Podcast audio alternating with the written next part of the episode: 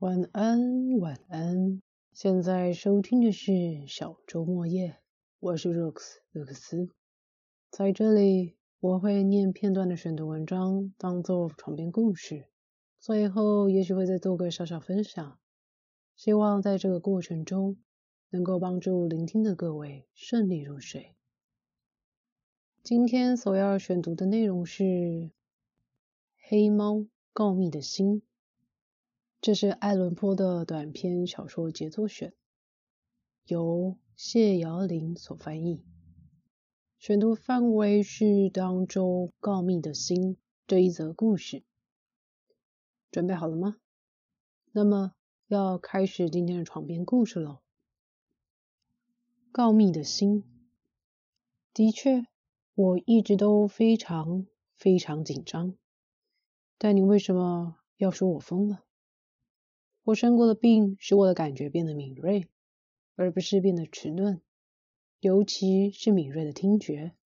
天上和地下的一切声音我都听得到，我听到地狱里的许多事情，所以我怎么会是疯了呢？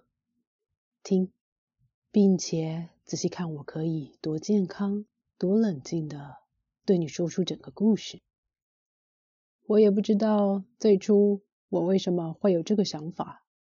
但一旦有了这个想法，便日夜都挥之不去了。没有目的，也并不激动。我爱那个老人，他没对我做过什么，也从来没有侮辱过我。我并不想要他的金子。我想是因为他的眼睛吧，一定是的。他的一只眼睛很像秃鹰的眼睛。浅蓝色的眼眸蒙着一层眼翳。每次他用那只眼睛看我，我全身的血液就变得冰冷。因此，渐渐的、慢慢的，我决心要取这个老人的性命，好永远摆脱那只眼睛。这就是重点。你以为我疯了？疯子是毫无所知的。但你真应该看到我当初的行动多么明智，又多么谨慎。我有先见之明，又会掩饰。在我动手杀人之前的那一整个礼拜，我对那老人格外的好。每晚到了午夜时分，我就轻手轻脚的拉下他的门栓，打开门。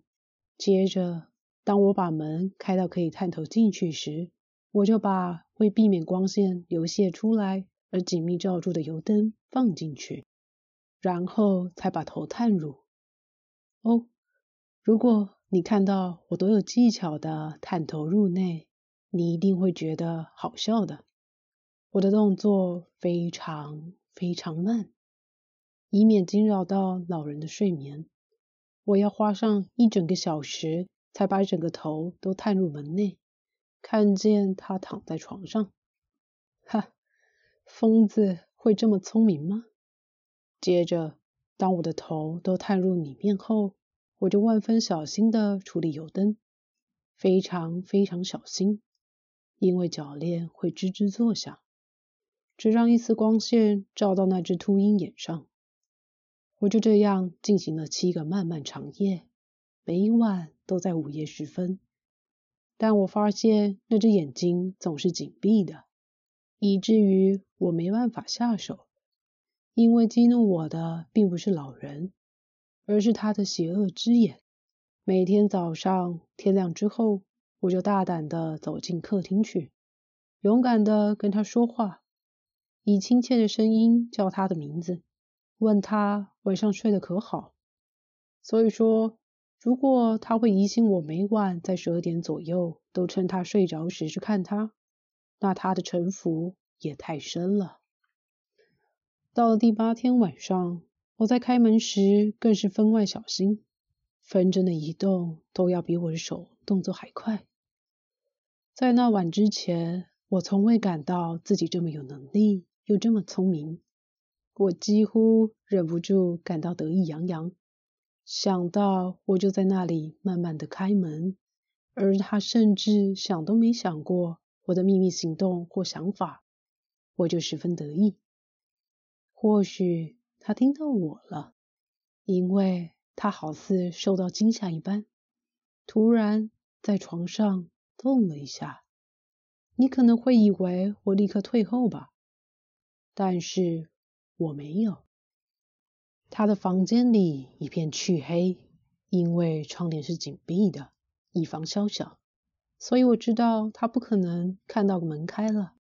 因此，我持续稳定的将门推开。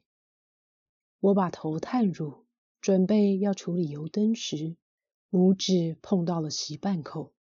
老人立刻从床上跳起身，喊道：“谁在那儿？”我静止不动，不吭一声。整整一个钟头，我连一丝肌肉都没动，但我也没听到他躺下来。他仍然坐在床上。倾听，就像我夜复一夜都在听墙上的钟行走一样。不久，我听到一声呻吟，我知道那是惊恐的呻吟声，不是因为疼痛或哀伤。哦，不是的，那是出自灵魂深处，因为过于畏怯而发出的低声呻吟。这种声音我再熟悉不过，有许多个夜晚。就在午夜时分，当万物聚集时，这声音就会从我的内心深处升起，逐渐加深，加上可怖的回音，让我分心的恐怖。我说过，我再熟知不过。我知道那老人的感觉，我也同情他。虽说我在心里偷笑。我知道，从他在床上翻身发出第一个轻微的响声之后。他就一直醒着，他的恐惧与时俱增。他想要认为那是毫无理由的恐惧，可是他做不到。他一直对自己说：“那不过是从烟囱里传来的风声罢了，那只是一只老鼠爬过地板，或那是一只蟋蟀发出一声吱叫。”是的，他想用这些解释安慰自己，但却没有用，完全没有用。因为正在靠近他的死神已经将黑影笼罩，拥抱着他的受害者，就是那难以察觉的黑影惊动了他。虽说他看不到也听不到，他却感觉到我的头已经探入房间里。我非常有耐心的等了许久，都没听到他躺下时，便决定将油灯拉开一小道细缝。我拉开了。非常非常轻微的，直到像蜘蛛丝一般细微的一线光芒从细缝中透出，照到那只鹰眼上。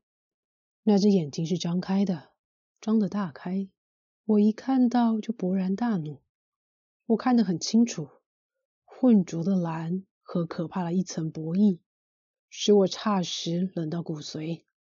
但我看不到老人的脸或全身，因为。我把那一丝光芒投射到那可怕的一点上。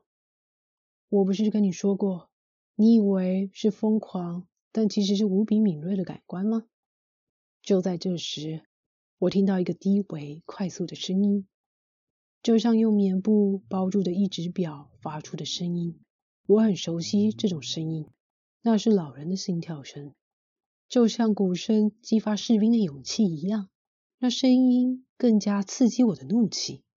然而，尽管如此，我还是克制自己，保持沉静。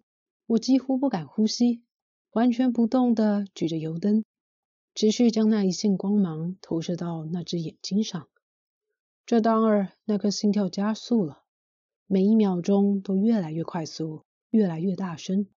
老人必定惊恐至极。我说，心跳声越来越响。你听清楚了吗？我跟你说过，我很紧张，我是很紧张。在这寂静的深夜，在那栋老屋的死寂中，那奇怪的声音使我感到无比的恐惧。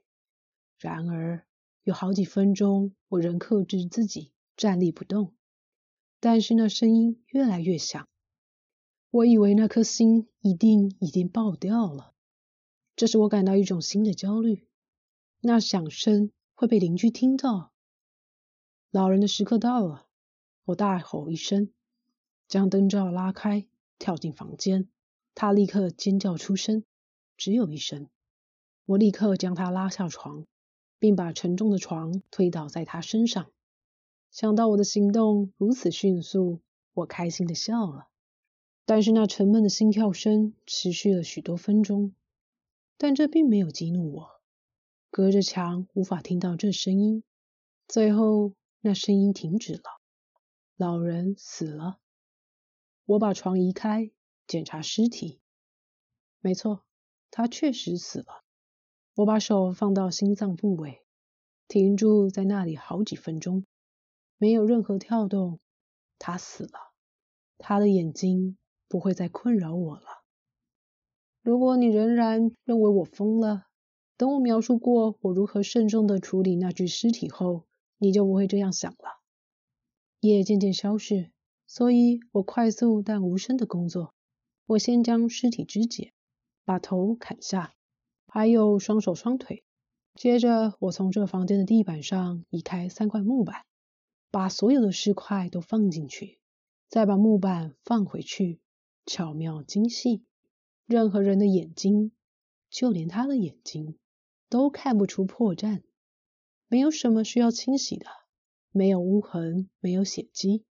我很小心，早就用一盆水处理得干干净净了。哈哈，等我做完这一切时，已经四点了，仍然和午夜时一样漆黑。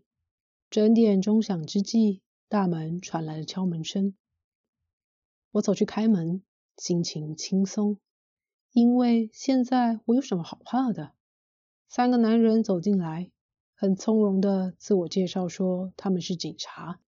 夜里有邻居听到一声尖叫，疑心出了事，跑去报警，因此他们受命来这里搜索。我微微一笑，因为我有什么好怕的？欢迎他们。我说。那尖叫声是我自己做了噩梦发出的。我又说，老人到乡下去了。我带着这三个访客走遍全屋，并请他们尽管搜。最后，我把他们带到他的房间，我让他们看他的财物，全都原封不动。出于自信，我还搬了椅子进去，请他们不妨在此稍作歇息。而我自己在自满的情绪下。还把我的座椅放到木板下面躺着受害者尸体的地点上，警察都很满意。我的态度说服了他们，我轻松自在。他们坐了一会儿，听我轻快的回答，就开始聊起他们熟悉的事物。可是没多久，我就发现自己脸色变白，并希望他们快点离开。我的头很痛，而且觉得耳鸣，但他们还是坐着继续闲聊。耳鸣声变大了，我说更多话，想要摆脱那种感觉，但那声音却持续清楚的响着。到最后，我发现那声响并非耳鸣，我的脸色无疑变得非常苍白。可是我滔滔不绝的说话，拉高声音，然而那声音也提高了，我又能怎么办？那声音低、沉闷又快速。就像一只表被包在棉布内发出的响声，我开始喘息，但那几名警察并没听到。我说话越来越快，也越来越急，但那响声持续不停。我站起身，为小事高声争辩，并做出夸张的动作。可是那声音也继续变大。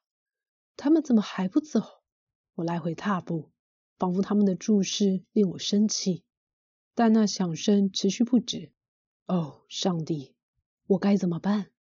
我开始口吐白沫，胡言乱语。我推动我的座椅，用力向下摩擦地板。可是那声音响遍整个房间，继续扩大，越来越大声，大声，大声。而那几个警察还是愉快的坐着，面带笑容。难道他们没听到吗？全能的上帝啊！不，不。他们一定听到了，他们开始怀疑了，他们知道了，他们一定是在取笑我的惊恐。我当时是这么认为，现在也这么想，只是那种折磨令人难受，我更受不了成为他们的笑柄。我再也无法忍受他们脸上虚伪的笑容了。我觉得如果不尖叫出声就会死。现在又一次，听，更大声了，大声，大声，大声！混蛋！我尖叫，不要再装了，我认罪了，把木板敲开吧。这里，这里，那是他那颗讨厌的心发出的心跳声。睡着了吗？希望今晚不会让各位做噩梦。如果大家对这本书其他的故事有兴趣的话，也可以再找来看看哦。那么今天就先到这喽，有机会下集再见。Have a good night, then start a new life. Bye.